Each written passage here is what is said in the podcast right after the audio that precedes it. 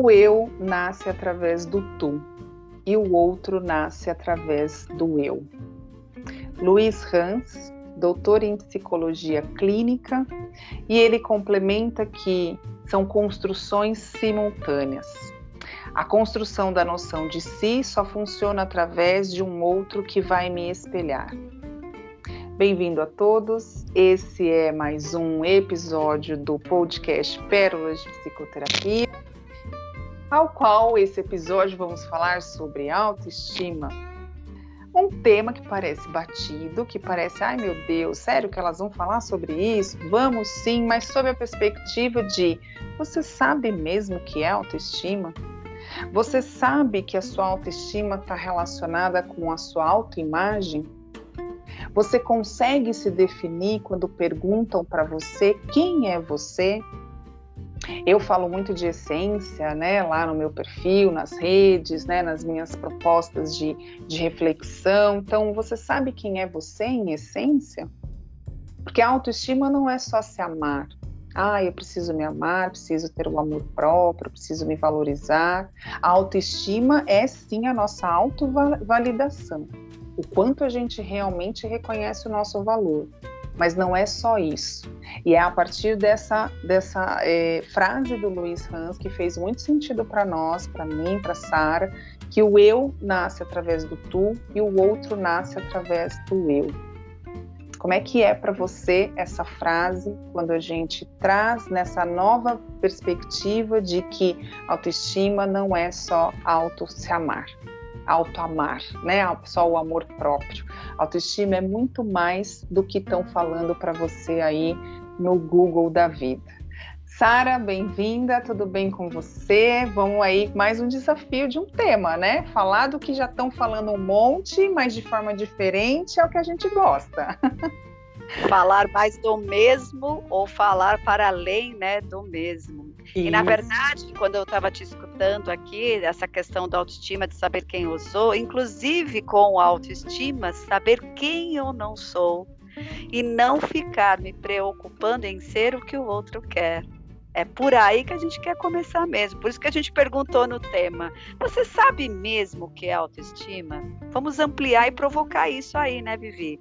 Isso, até porque a nossa ideia aqui, a proposta sempre, desde quando a gente idealizou esse, esse projeto, né, Sara, esse canal de comunicação, de pulverização de conhecimento sobre o comportamento humano e a saúde mental e a psicologia de forma acessível para todos, né, que é o nosso bordão aqui, é justamente fazer provocações, é justamente provocar você a sair da sua ilha aí né, que muitas vezes pode ser uma ilha de conforto, mesmo com o sapato apertado, criando joanetes, criando calos, que, criando pés deformados, né, como as sapatilhas das bailarinas, por exemplo, mas que você ainda acha que é um conforto. Então essa é a nossa ideia. A gente se tenta sintetizar aqui temas polêmicos, temas que dão pano para a manga do ano inteiro, que não dá para falar em uma hora, em 20 minutos, em 40 minutos, mas a ideia é provocar você,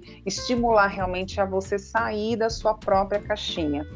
E Até porque fora da caixinha, né, Sara? Sair é. realmente é do, do batidinho, né, do quadradinho. Até porque o desafio, maior desafio das pessoas é, em relação à autoestima é equilibrar e sustentar uma imagem coerente, confortável e realista, isso tem ficado cada vez mais difícil, de quem eu sou e de como os outros me percebem. Isso. Então entenda essa equação, como, né, eu consigo equilibrar e sustentar uma imagem que seja coerente, e confortável para mim e realista, né?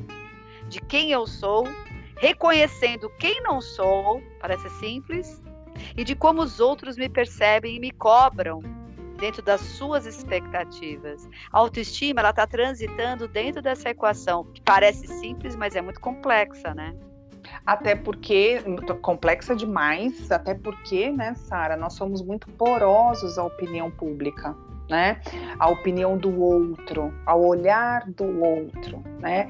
Quando a gente se pergunta, quando, quando vem para gente numa entrevista de emprego ou em qualquer outro teste, né, de, de internet ou qualquer quem é você, você titubeia. Eu confesso que eu também, né, dou umas, uh, uh, uh, dou umas pigarreadas, umas engasgadas, né? Falo, opa, quem sou eu? Como é que e, e, como assim psicóloga não sabe quem é? Sim, a gente também tem, né? Esses esses certos conflitos, essas construções e desconstruções da nossa própria autoimagem, né? E o outro é que define muitas vezes a gente. Então, muitas vezes, principalmente a gente enquanto filho, né, Sara, que a gente tem muitas características de papai e mamãe, né? Isso a constelação sistêmica fala também muito bem a gente cresce achando que a gente é uma coisa. Quando a gente se desgarra desse núcleo papai e mamãe, né, da, da ilha confortável ali, a gente, opa, olha fala: peraí, eu tenho muito mais característica da minha mãe e do meu pai do que característica de mim mesmo. E é onde acontece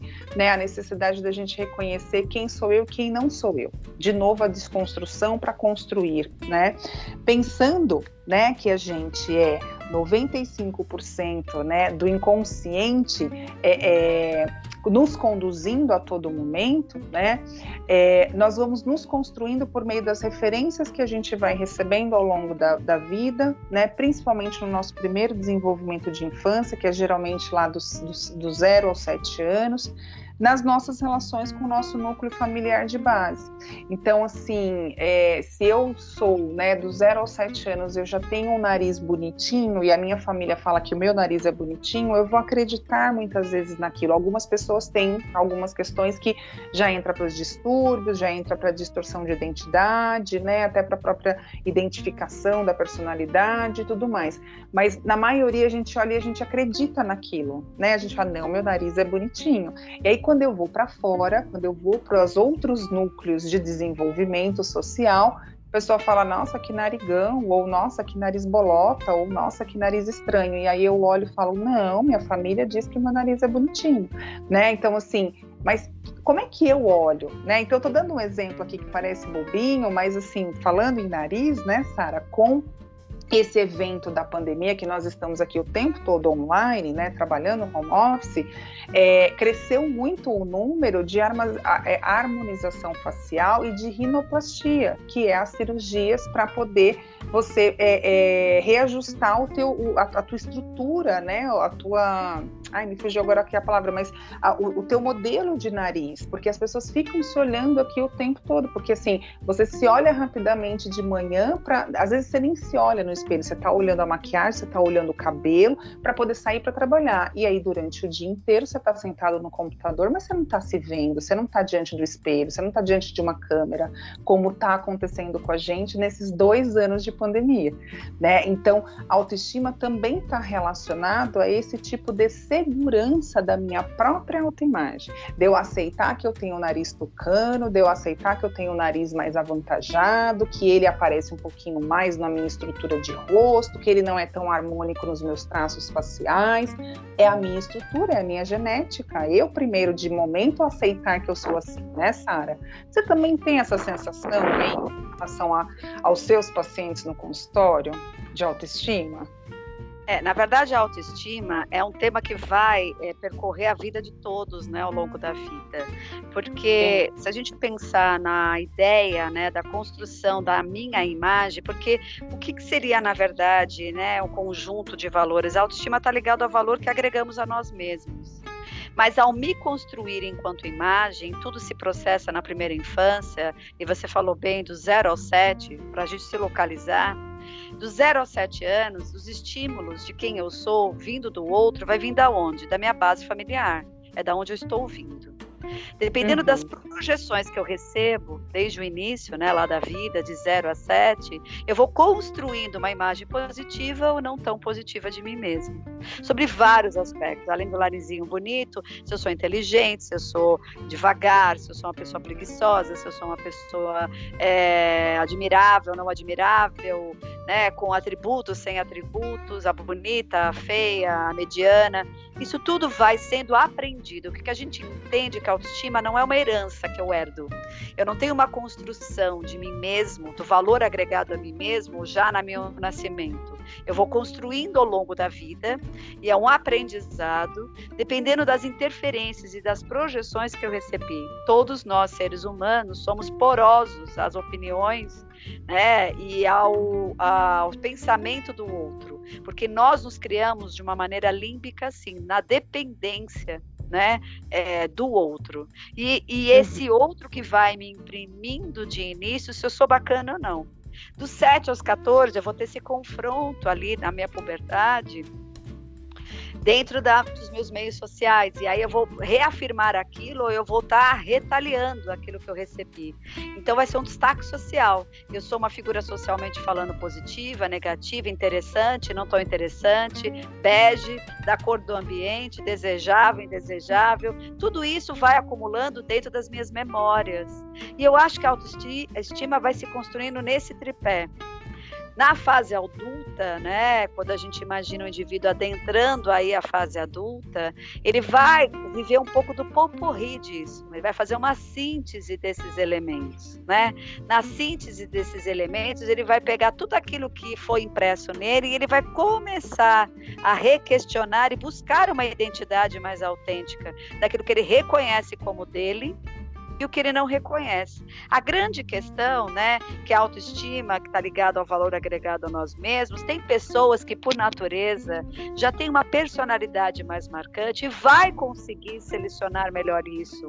De outras personalidades que são mais dependentes e vai levar um tempo muito maior para começar a entrar num sistema de começar a entender que algumas projeções não foram interessantes e vai desapegar de algumas projeções negativas.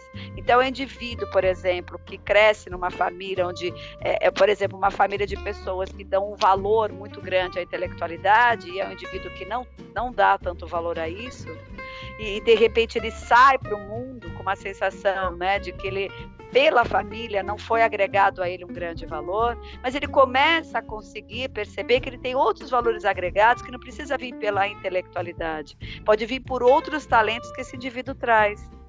E se ele tem uma personalidade mais marcante nesse sentido, ele vai botar bastante energia para fazer valer aquilo que ele reconhece nele como um grande valor, diminuindo ou neutralizando as projeções de uma família muito intelectual que não viu nessa pessoa um valor agregado.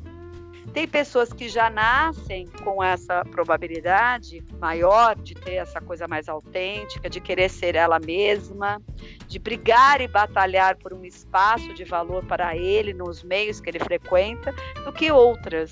E isso é um dado também muito importante a gente saber em relação à ideia de autoestima, que é a autoimagem que o próprio indivíduo vai construindo ao longo da vida, na primeira fase da vida com a interferência do meio, e na segunda fase da vida, a partir da vida adulta, ele começando a criar uma maior independência para selecionar aquilo que não é algo que ele reconhece né, como positivo para ele, ou que ele queira se identificar, buscando se reconhecer da, da melhor maneira possível com o que há de essencial nele. É mais ou menos esse o plano inicial que a gente pode construir uma ideia de autoestima, né, Vivi?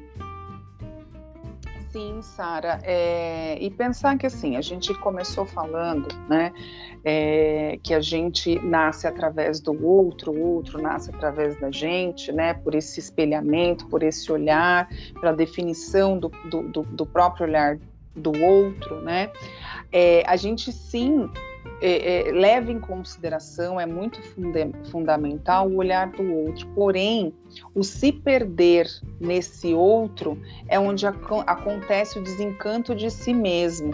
Então, é, é, nesse sentido que a gente precisa pensar, e, e é a ideia hoje aqui da nossa provocação para esse tema, que que a gente percebe, eu pelo menos percebo também muito no consultório, e não só no consultório, mas na minha própria trajetória também, o quanto a gente se deixa perder sem perceber, porque a gente é já introduzido né, nessa, nessa cultura, nessa manobra de que é o outro que define a gente.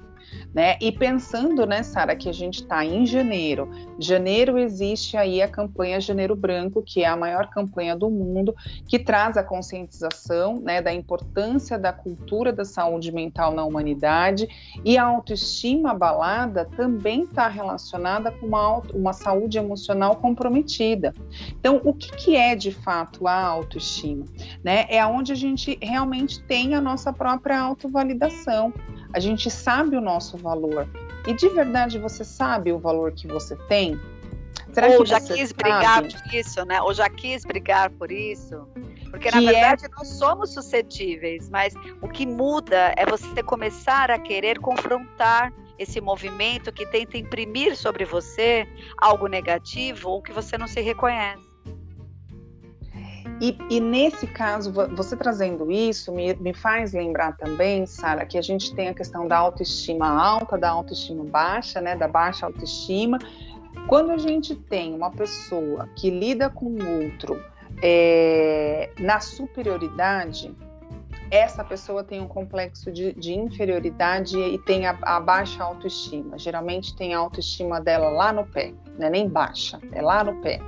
E é onde ela vai se valer em falar do nariz do outro, em falar do cabelo do outro, né? Essa semana, por exemplo, eu estava indo no, no, no mercadinho que tem aqui do bairro, bem em frente à minha casa, e estava saindo um grupinho de adolescente que mora aqui no, né, no meu condomínio, e um dos meninos é, chamou o outro de bosta. Ah, porque você é, não gostam de você ou não fazem o seu. Eu não lembro direito porque você é um bosta.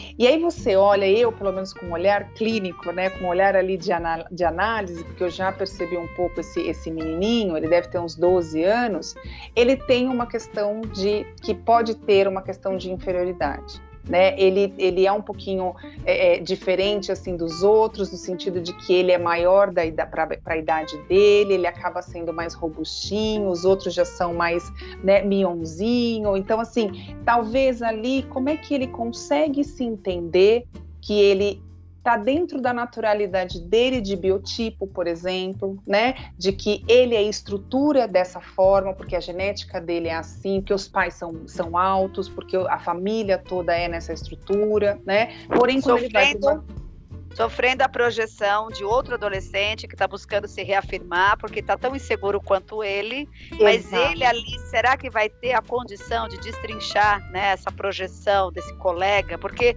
é, ele não tem ainda essa talvez essa estrutura para perceber meu amigo está tão a perigo quanto eu na afirmação Sim. que ele tem. A questão é que a gente vai descobrir isso tempos depois, quando a psique adquire um certo nível de maturidade e quando chega nisso, né, Vivi? E, e, geralmente, né, Sara, infelizmente, a maioria das vezes, porque são as demandas que a gente recebe até aqui no consultório, chega no adoecimento, chega no comprometimento dessa saúde mental, dessa saúde emocional, chega sim com a autoestima bem arranhada, com a autoestima assim, quase dado PT, que nem o seguro cobre, nem, que nem o seguro vai dar outra, né, de autoestima, que é você mesmo que tem, que, tem que se recuperar. A gente falou, né, é, o nosso nosso primeiro episódio de, desse ano, nós falamos sobre trauma e transformação, né, Sara? E nós falamos sobre as dores, a importância da dor do crescer. Então, quando a gente está nessa fase de criança crescendo, a gente sente algumas dores estranhas, esquisitas. A gente não lembra hoje, né?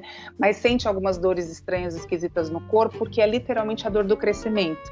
Quando a gente vai lá para o pediatra, ele fala, ah, mãe, fala para a mãe, né? Fica tranquila, é a dor do crescimento, o corpo está esticando, né? O corpo está se desenvolvendo.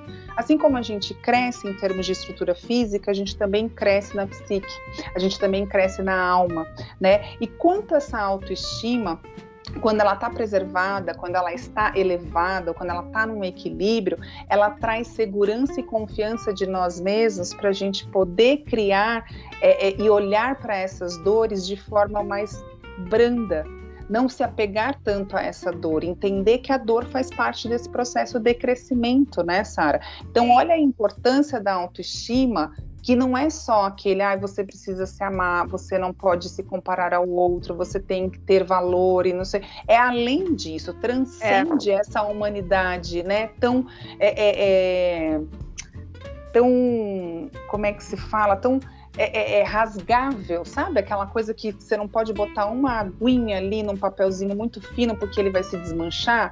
É isso que estão fazendo, né, hoje com a autoestima. Ah, você tem que se amar, você tem que não sei o quê, você, você não pode ouvir a opinião do outro. Gente, é quase impossível existir uma pessoa, um ser humano, que não vai ligar para a opinião alheia. Até mesmo os longevos bonitinhos de 80, 90 anos que olham e falam: ah, eu já quero que o mundo se lasque, porque eu já vivi muito, já tenho tataraneto, já tenho bisneto, eu não vou ligar para ninguém. A gente liga de uma certa forma, né, Sara? Porque a gente tem a necessidade do pertencimento, a gente tem a necessidade do olhar do outro no sentido de receber amor e também amar. Mas é exatamente isso. A ideia que a gente quer passar, né, é que você pode sobreviver às críticas que te ferem, né, na sua autoestima. Mas em algum momento você vai considerar o que o outro diz porque está dentro da nossa programação humana, né, sermos porosos à opinião dos outros, do nosso parceiro, dos nossos familiares, né, dos nossos colegas. A gente não quer vender uma ideia de que a gente está inerente a isso. Com raras exceções, existem pessoas que nascem menos porosas ou quase nada porosas, mas a grande massa, a grande maioria das pessoas no geral, são pessoas como nós, seres humanos comuns, né, que estamos sim suscetíveis. O que talvez a gente está indagando com o nosso tema, será que você sabe mesmo que é autoestima? A gente quer, ven quer vender a ideia de que você não é uma pessoa de autoestima quando você não está nem aí com o que o outro diz, porque no fundo a gente sabe que em algum nível você está sim. O que a gente está uhum. trabalhando é como que você vai construindo ao longo do tempo uma consciência de perceber, se diferenciar do outro, entendendo que o outro pode estar fazendo um movimento na tua direção, projetando os conteúdos dele, né? Porque para a referência dele você pode não ser legal, para a referência dele você pode ser menos inteligente, para a referência do, daquilo que ele tem construído, não é muito adequado esse tipo de julgamento, mas isso acaba acontecendo porque é humano e você conseguir trabalhar a tua resiliência, criar um nível de consciência para poder se desdobrar dessa experiência, dessa situação, sabendo organizar isso dentro de você, sem você ficar vendido ou identificado né, com a projeção do modelo que o outro te dá. E isso é um desafio humano para todos, em qualquer cultura, em qualquer classe social. Desde que a gente nasce, a gente vem por esse mundo, além de conhecer o que tem nesse mundo, tentando entender o que, que a gente provoca no outro se a gente provoca no outro uma ojeriza, uma admiração, né, um acolhimento, uma repulsa, é nesse jogo que você vai construindo uma identidade ou uma ideia que você vai fazendo de você mesmo. E tudo no início é muito frágil. Uma criança de 0 a 7 né, é muito frágil em relação a todas essas impressões. Né? Então, está é, é, tá aí também para a campanha do Janeiro Branco. Eu sei que uma das plataformas é incitar a educação é, emocional dentro das escolas. Porque é dentro das escolas que a gente está criando, né, a, é, a, a, armazenando no indivíduo as memórias que ele vai levar para a vida. E o ambiente escolar, ele é uma projeção dos indivíduos que ali estão, de todos os aspectos que eles também estão recebendo da própria família sobre vários níveis. Então é um meio muito produtor, né, de dores, de feridas narcísicas. Eu digo narcísicas que é quando você está construindo a ideia do eu. Uhum. E quando você justamente está construindo a ideia do eu, você está dentro de um ambiente vulnerável, você não tem defesa, esse ambiente é um poço de projeção. E se existe ali, dentro dessas escolas, que eu chamo de varejistas sempre, ou comuns, que não abrem um olhar para além daquele currículo, aquele maldito currículo que vai te levar para o melhor vestibular, mas que de alguma maneira também impele você a fazer com que essas crianças se reúnem desde muito pequenos na pré-escola para trabalhar em atividades lúdicas, a questão das emoções, daquilo que te toca, de como você se percebe, de como você percebe o outro, até onde você vai, até onde é o limite do outro, até onde você percebe que aquilo que estão te dando pode ser tóxico, não tóxico, como você cria um respeito, né, em relação a tudo que você vai dizer em relação ao outro, como que você sente quando aquilo também é dito para você como é rico e como ainda é escasso esse tipo de trabalho nas escolas, que eu sei que o Janeiro Branco trabalha nessa plataforma da educação emocional na escola de base. Que a gente nem vai citar a questão pública e política né, do nosso momento mundial, que né, fecha meio que os olhos para essa questão essencial, mas a autoestima, né, ela é sim fomentada e fermentada dentro desses ambientes tóxicos da família, muitas vezes, e dos ambientes escolares, que é o primeiro meio social que o indivíduo frequenta. Então, tudo isso é um questionamento que a gente quer trazer no nosso, no nosso podcast. E hoje, você que está ouvindo, que é adulto, às vezes adolescente, que é o nosso público-alvo, né? É, questiona isso. Ou seja, autoestima definitivamente não é você estar acima do bem e do mal e que nada que te dizem te, te, né, te fere, te machuca, te, ou te a, a, a, atinge. Não é esse o olhar. A autoestima é como você olha de frente e reconhece que está vindo na tua direção o movimento, tentando agregar um valor negativo em você. Ter a condição de resiliência a isso de discriminação do que é o outro, do que é você, e ir decantando isso a ponto de você começar a reconhecer quem é e quem não é, e começar a bancar isso, entendendo que isso é seu valor maior e daí para frente gerar uma série de novas ações e comportamentos, né, Vivi? Sim, e Sara, para complementar, eu tenho algumas, é, tenho uma visão da psicanálise, né, do nosso querido Freud sobre isso, mas tenho uma frase do Carl Rogers e uma frase da Ana Beatriz Barbosa, que é uma psiquiatra é, bem conhecida aqui no Brasil, que ela fala assim: somos um produto exclusivo em evolução. Então, ou seja, eu, você, nós temos as nossas particularidades, nós temos as nossas exclusividades, nós temos as nossas subjetividades. Não dá para a gente colocar todo mundo numa igualdade e falar, olha, autoestima é isso aqui.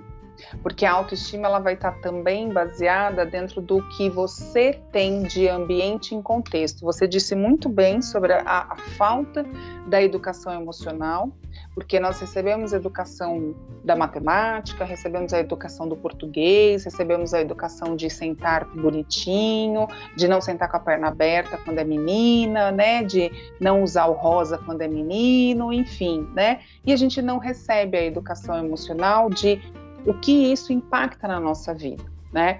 E na visão da psicanálise, por exemplo, Freud definiu autoestima sendo relacionada diretamente ao desenvolvimento do ego vivência do próprio valor a respeito de si num sistema de ideias, sentimento de estima de si, a percepção de nós mesmos a partir do nosso modo de agir e pensar é o que gera sentimento de inferioridade ou superioridade, autocrítica, autocensura, narcisismo ou egoísmo, que influencia diretamente as nossas experiências.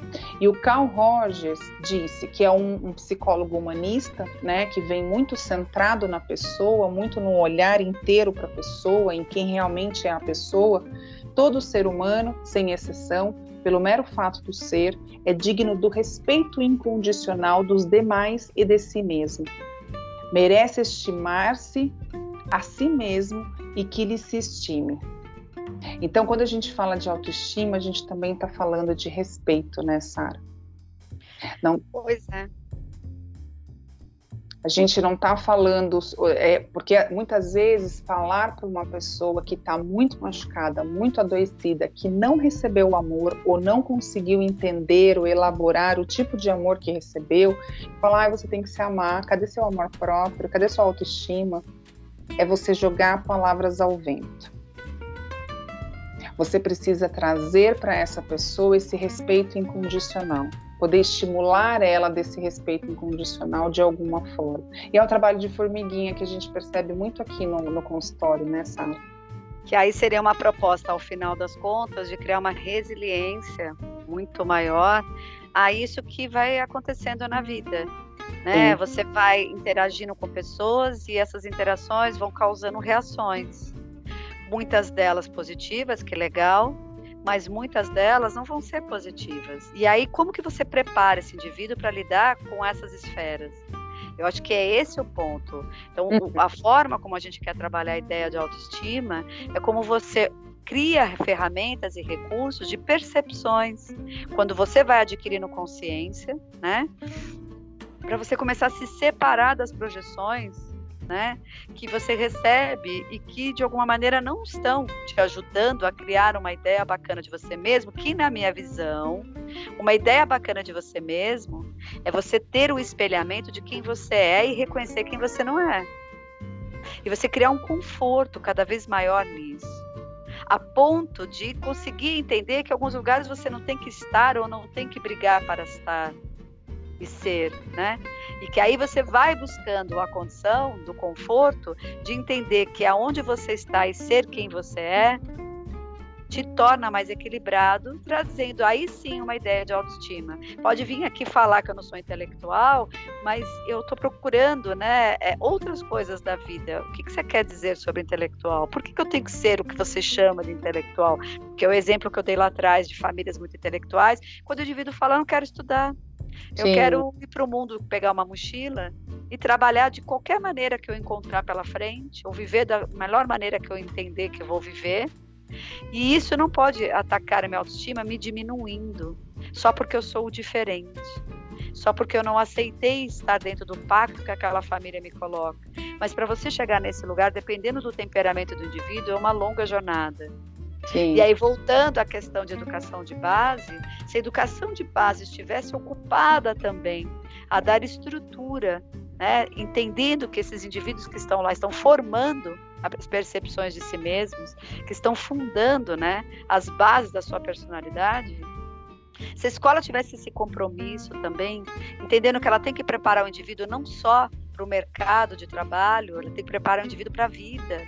Uhum. E a gente bate tanto nessa tecla e parece tão óbvio, mas isso não entra. Existe uma resistência, às vezes até vivida família.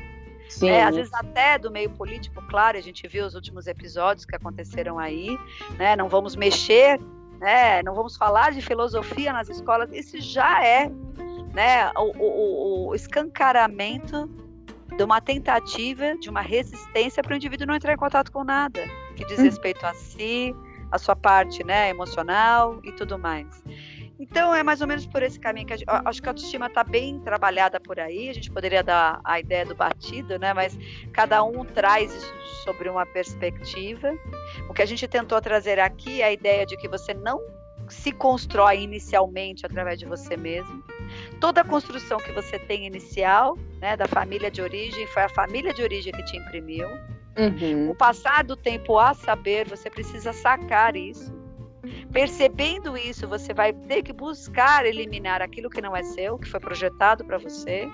Começar a criar um certo conforto de descobrir quem é você, isso já é um desafio, parece intransponível.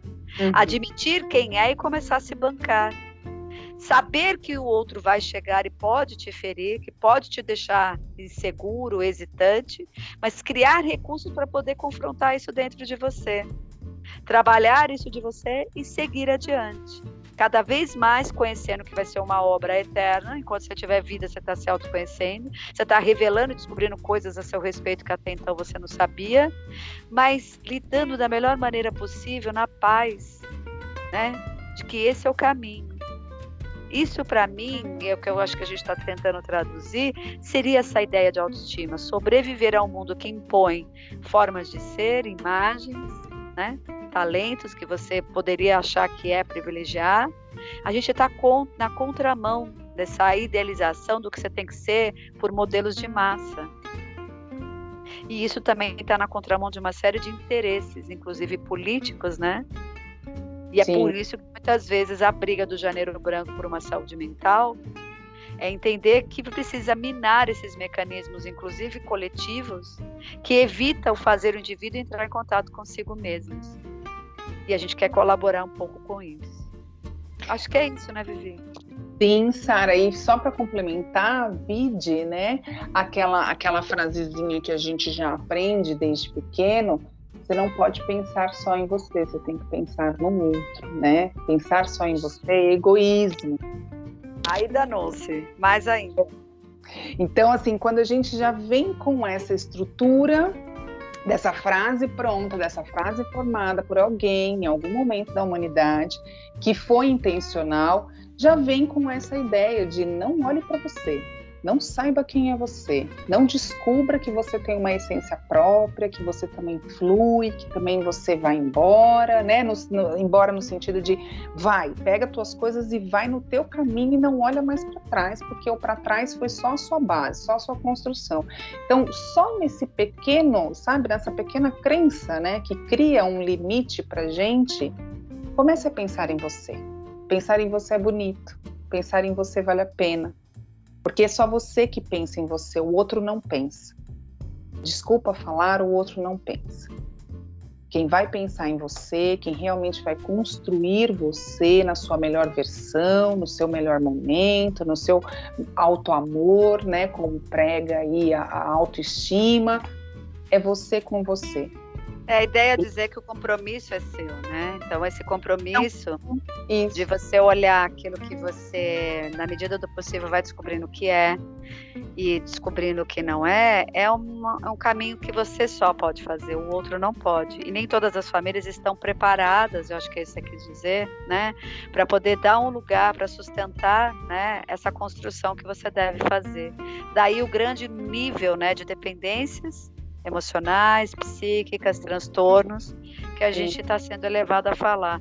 Fora esse cruzamento aí de estresse pós-traumáticos que a pandemia vai trazendo, só para dar mais uma chacoalhada que pode ser para o bem, para você perceber mesmo que você tem um compromisso de abraçar a vida que você tem e é, trabalhando né, a sua força para começar a dizer não para um mundo que o tempo todo quer ditar para você o que você deve ser. Essas são as minhas considerações finais, porque a gente está no compromisso de cumprir com o tempo, né, determinado para os nossos podcasts. Espero que todos tenham aí provocações suficientes para o longo da semana e quero agradecer mais uma vez a possibilidade de estarmos aqui, né, Vivi? Ai, a gente agradece sempre porque é um projeto riquíssimo é, que a gente gosta muito, né, de, de poder realmente fazer aqui, de poder realmente se desafiar a alguns estudos, né, Sara? Porque o que a gente fala aqui, a gente estuda, tá, gente? A gente não fala só baseado no, no que a gente tem de consultório, no que a gente tem de bagagem de cursos nossos, não. A gente vai estudando também. Eu vou repetir a frase da Ana Beatriz Barbosa, porque quando eu ouvi fez muito sentido e vai ser as minhas considerações finais. Nós somos um produto exclusivo em evolução. Por isso, a necessidade de investir em si mesmo com autoconhecimento, com conhecimento, investir na sua saúde mental e emocional. Nós somos um produto exclusivo em evolução. É isso. Beijos a todos. Até semana que vem. Até. Boa semana. Beijos. Obrigada, Sara.